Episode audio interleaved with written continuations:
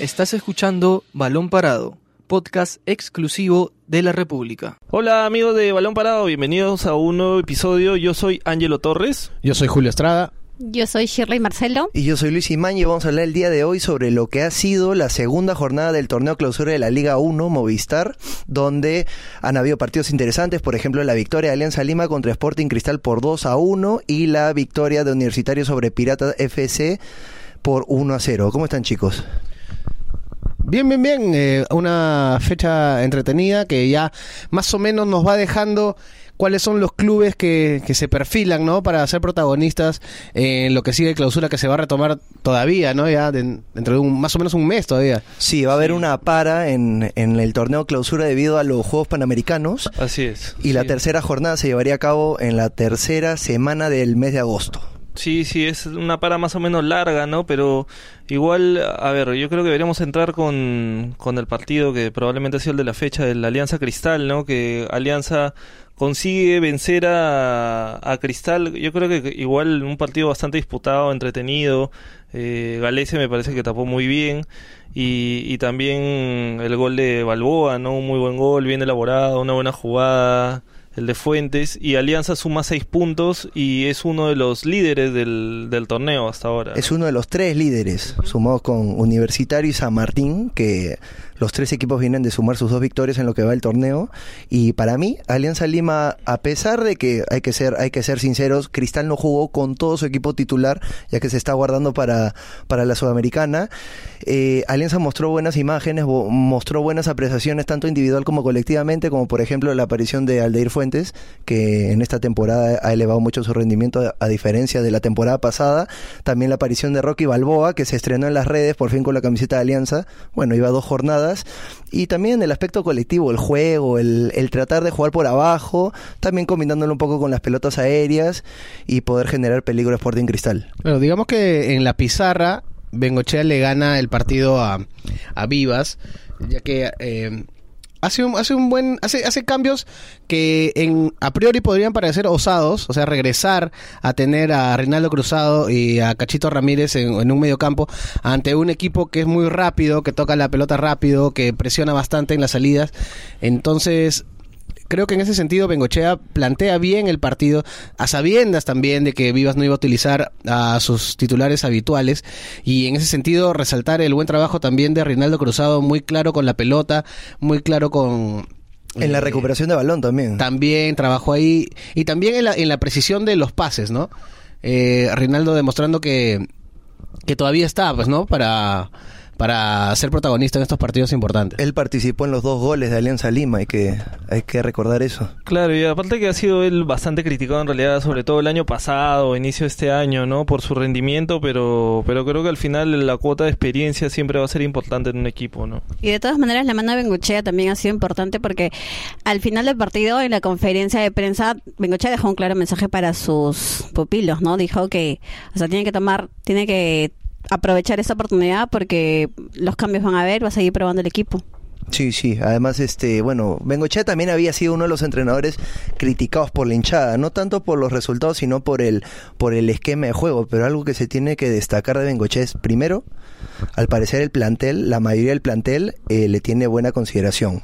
Y segundo, eh, no, no será un, un, un magnífico del, del, del juego colectivo, del juego bonito, pero los impulsa anímicamente a los jugadores, cosa que es muy importante en el fútbol. Sí, yo creo que justo ese es uno de los temas más importantes de Bengoechea, ¿no? Que sa- salió en las dos temporadas anteriores que estuvo, sale campeón y subcampeón, unió bastante el grupo, ¿no? O sea, supo manejar un plantel que es complicado, que es este, el camarín de Alianza es especial, o sea, no, no hay que ser adivinos para saber eso, ¿no? Cosa que un jugador con la trayectoria, por ejemplo, Miguel Ángel Russo, no pudo lograr y se tuvo que ir a los pocos meses. Sí, sí, sí, no se adaptó a la idiosincrasia ni nada, ¿no? En cambio, Bengoechea ya tenía un...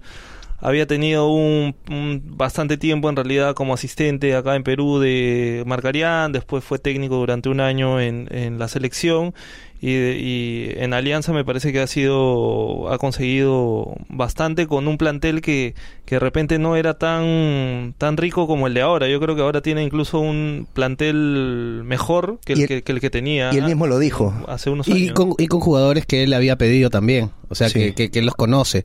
Eh, también este resaltar eh, el buen trabajo de Aldair Fuentes en el sentido de que estamos hablando de Bengochea, ¿no? Y entonces Pablo Bengochea, el mismo Aldair Fuentes lo dijo después del partido, que le favorece mucho que el técnico le esté dando este tipo de confianza, de que lo impulse a pisar el área bastante. Eh, más o menos una similitud a lo que a lo poco que vimos de Bengochea en la selección con Ascuez.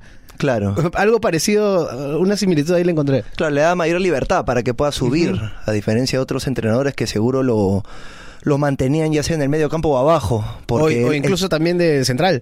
Sí, sí, cosa que por ejemplo lo están utilizando en la selección peruana. El- al parecer jugar de central. Entonces, cuando, cuando hablamos sobre el que en la pizarra, en el juego táctico, ganó Bengochera, porque si tienes a dos volantes que uno es el neto de recuperación, que es Alder Fuentes, y el otro es el que hace el juego, el traslado de la pelota. Cruzado. claro, más adelante tenías a Cachito que también conoce un poco abajo. Entonces, estos dos surtidores de balones permiten que eh, Aldair pise bastante el área, busque el cabezazo o busque el pivoteo, acompañado de un delantero movedizo, peleador, que ya está mostrando sus cosas, como es Rocky Balboa. Entonces, eh, en ese sentido, eh, le, le ganó la partida. Sí, ahora, como te referías a Balboa, es un jugador que no... ah, por ejemplo, en el partido con Boys se vio que estaba peleado con el arco, porque no tuvo muchas ocasiones claras. En el partido contra Cristal se vio empeñoso, se vio luchándola por conseguir el gol. Por ejemplo, antes del gol hubo una ocasión clara que quedó frente al arco, pero Sí. su definición se fue para el palo izquierdo. Sí, sí, le, bueno, que, como que le cae, ¿no? Le, le rebota, no, no estuvo preparado Fue para... demasiado rápido, sí, Ajá. pero, pero viene demostrando que, que con lucha, con esfuerzo, eh, puede ser un, un aporte muy bueno para Alianza Lima y quién sabe, fácil llenar los zapatos de, de Mauricio Afonso.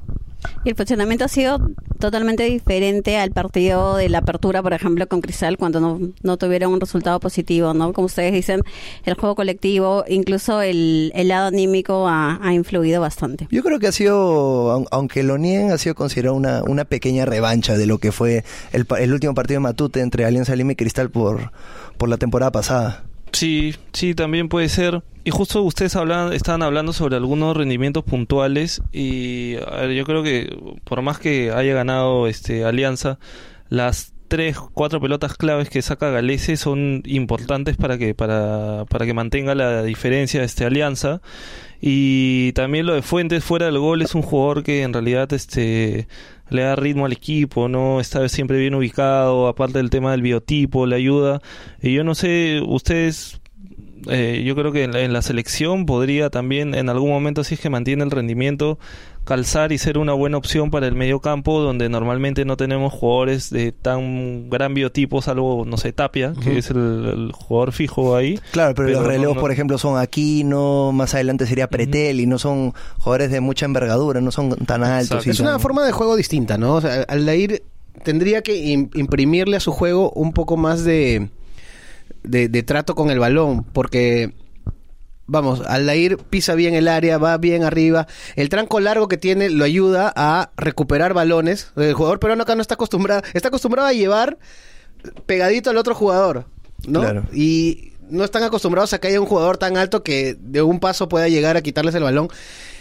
Pero en la selección es diferente. Hay más toque, hay más inventiva. El, el volante de marca de la selección tiene que también saber bastante con la pelota. No digo que el de ayer no lo sepa, sino que todavía tiene que imprimirle aún más. Porque su, su libreto con el balón en los pies, por, o lo- por lo menos lo que se le criticaba el año pasado, era que le recibía y pasa al costado. Le recibía y pasa al costado. No, no, no tenía todo, otro Claro, libreto. no eran pases que generen riesgo, que generen peligro, eran, eran pases inofensivos. Ahora, también, este, así como Cristal tuvo muchas variantes en el partido con Alianza, Alianza por lo menos tuvo dos ausencias de- desde el inicio muy importantes, que eran Cartagena y Quevedo. Eso tampoco hay que dejar de lado. claro y que veo igual termina entrando no entra en el segundo tiempo Y fue parte del segundo gol.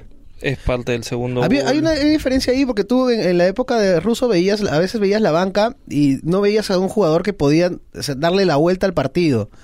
Entonces, el hecho de arrancar con, con Cachito, con Cruzado, con Arrué, te da la oportunidad de mirar al banco y tener a Cartagena, tener a, a Quevedo, tener al mismo Federico Rodríguez.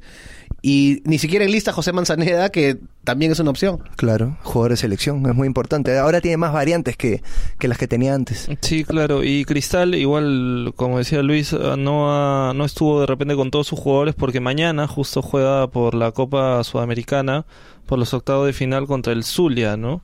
En Maracaibo. Y, y a ver, el Zulia igualito no se pueden confiar mucho Cristal porque Zulia ha sacado a buenos equipos del torneo, así que creo que igual parte como favorito supuestamente Cristal, pero en un torneo internacional nunca se sabe, ¿no? Entonces, no te puedes toman- confiar. tomando eso en cuenta, ¿les parece les pareció bien la decisión de Vivas de, de guardar a sus jugadores? Todo depende del resultado en, en este partido. Sí, Eso todo- sí. Todo si depende, si creo, de Cristal mañana, gana, ¿no? claro, fue una decisión acertada. Si no, ahí pueden llover las críticas. Claro, en la, en la primera fecha ya les había costado utilizar a, a Chorri Palacios, que terminó sentido. Entonces él dijo, no, pues voy a guardar acá porque se me lesiona otro y la, la oportunidad que tiene Sporting Cristal en la Copa Sudamericana es muy grande. Muy grande comparada con las actuaciones de otros equipos peruanos, ya que, no, no quiero decir equipos fáciles, pero le ha tocado eh, Accesibles, puede ser. accesibles, ¿no? Y, y dar la sorpresa en una en una Copa Sudamericana, yo creo que está Cristal está al nivel de poder pelear por lo menos hasta semifinales. Claro, y no solo es una Sí. oportunidad para conseguir logros futbolísticos, y también, sino también es algo económicos. económico, claro, Claro. importante, ¿no? Definitivamente. Mientras más va avanzando, más dinero va a recaudar, ¿no? Correcto. Y a ver, ustedes están hablando por ahí de algunos jugadores del debut. Yo creo que ya deberíamos pasar a la U, al triunfo que consiguen en Olmos contra Pirata y al debut también. Este, yo creo que es sorprendente, ¿no? El debut de, de Vaca porque jugó muy bien, participa en el gol. mostró cosas bien interesantes. jugada, se falla un gol este debajo del arco o bueno dos goles no pero me parece que es un jugador diferente por lo menos a lo que tenía o a lo que tiene la U en el plantel y que le va a servir probablemente bastante de acá a final de año ¿no? ¿De quién hablamos? De Henry Vaca, quien a mi impresión parece que tiene una visión distinta a los otros jugadores y, y se pudo ver, por ejemplo, en el primer gol que le da el pase a, a Germán Denis y también en el que en el que casi termina el segundo gol que eh, se sacó encima dos defensas. Algunos dicen que tuvo mucho espacio, otros que no. A mi criterio fue fue una muy buena jugada para dejarlo a, a Hover con la oportunidad de marcar el segundo. Bien llamado, bueno, digamos que por el primer partido, bien llamado el Messi boliviano, ha tenido muy buena, muy buena participación, ha sido un dinámico. poco exagerada el apodo que le pusieron ¿no? Pero bueno, en el primer partido, Apartando las distancias, claro. bueno, el primer partido y, y con todas las condiciones, digamos que es un jugador que podría, que podría ayudar mucho a la U. Ahora con la ausencia de la bandera, eh, todavía Quintero no llega, no, no, no llega a su mejor momento. Creo que es una opción que podría darle esa dinámica que el equipo necesita. Sí, sí, a mí me pareció la verdad un jugador bien interesante, ¿no? Y fuera de eso, la U igual me parece que con Comiso eh, ha mejorado ha mejorado un poco en, en cuestión sobre todo defensiva porque si lo comparas con en la época de Córdoba la U era un equipo muy inestable muy desequilibrado no en cambio ahora le va este le va mejor. Hay jugadores también hay casos puntuales ustedes hablaban de Fuentes. Yo en el caso de la U tendría que hablar de Guarderas no Guarderas ha sido un aporte y es un jugador que es muy importante hasta ahorita en, en lo que viene haciendo la U de comiso, no sabe cuándo dar la pelota, es tiempista, no es un jugador muy rápido, pero es muy inteligente, así que en realidad eso también tiene que, se tendría que poner en la balanza en qué tan importante ha sido él en, en el la mejora de la U, ¿no? Ahora, también el aspecto de la saga me pareció que ha mejorado con respecto al- a los anteriores torneos, que hablamos de Velarde con Quina. Me parece que es, es un- una defensa bien sólida, una mezcla también de, de juventud con, con experiencia, la juventud de Velarde con la experiencia de, de Quina. Yo creo que esa podría ser la, la saga que utilicen en este torneo, en el torneo clausura. No, Y aparte también está, perdóname, también está eh, eh, Rodríguez, que todavía no se ha recuperado, y Ramos, no hay, no hay que olvidar que son, que son, claro, elementos que todavía se podrían considerar. Tienes razón. Mm, Sí, se ve un, un equipo más estable. Eh, hay, hay que rescatar que Vaca entra en un, en un momento complicado del partido porque entra cuando el, partido está 0 a 0 y la U no encontraba la manija de cómo entrar. O sea, tampoco es que pasaba apuros, porque también la, la- el ataque de Piratas tampoco no era, no era tan, tan profundo, pero llevarse una victoria de Olmos y bueno, estar ahorita en, en el pico de la tabla es muy importante para Universitario y sobre todo importante para Comiso, sabiendo lo- los cambios que se vienen ¿no? en la institución. Sí, sí, justo eso, a ver, hay que comentar un poco. El, hoy hubo una junta de acreedores en donde Sunat ha tomado nuevamente la presidencia de esta junta y ha decidido remover el cargo a Carlos Moreno y ha designado a, a los hermanos Leguía con, con su empresa administradora para que para que ahora dirija los la rienda del club, ¿no? Seguramente en los próximos días habrán cambios en cargos este importantes, en algunas gerencias.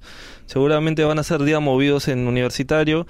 La supuestamente la decisión era de que no se cambie o que se respete el contrato, mejor dicho, de Ángel Comiso, pero no sé si Comiso se sentirá, habían algunos rumores de que no se sentía cómodo, ¿no? Shirley con con El ingreso con, al- de- con algunas personas que podrían ingresar o, o con, con algunas personas que tuvo problemas y, y hay que ver qué pasa en los próximos días, ¿no? Van a ser días un poco tensos en, en el club seguro o incertidumbre también por algunos jugadores, ¿no? La, la Pero- para les viene bien. La para les viene bien futbolísticamente y, y, y hay que ver cómo se acomoda todo el club, ¿no? En esta reestructuración que igual va a tener por, por, por el cambio de, de administración, ¿no? Sí, bueno, pues eh, tendrán que hacer eh, tripas corazón las partes para poder lle- llevarse bien. Sabemos que han habido problemas, pero o, si la consigna de la nueva administración es que el club mantenga su estabilidad en lo futbolístico, entonces debería, debería darle todas las facilidades al comando técnico que está trabajando ahora para que continúe con su proyecto. Sí, seguro esa es la idea principal, ¿no? Por lo menos de la administración, supuestamente van a quieren respetar el contrato de, de comiso, pero hay que ver él también, el técnico, cómo, qué decisión toma o qué postura toma frente a esta nueva administración, ¿no? Así que, amigos de Balón Parado, esto ha sido todo por hoy y seguro nos vamos a, seguir conversando ya sobre lo que es el partido de cristal, sobre lo que se viene eh, en esta para, ¿no? De, mm, del campeonato. Y también vamos a hablar seguro sobre la selección de Norberto Solano, la sub-23, que va a participar también en los Panamericanos, ¿no? Y que ojalá pueda conseguir alguna medalla, ¿no? Así que eh, ya nos escucharán mañana. Mi nombre es Ángelo Torres. Soy Julio Estrada. Shirley Marcelo. Yo soy Luis Imaña y nos vemos en una próxima edición.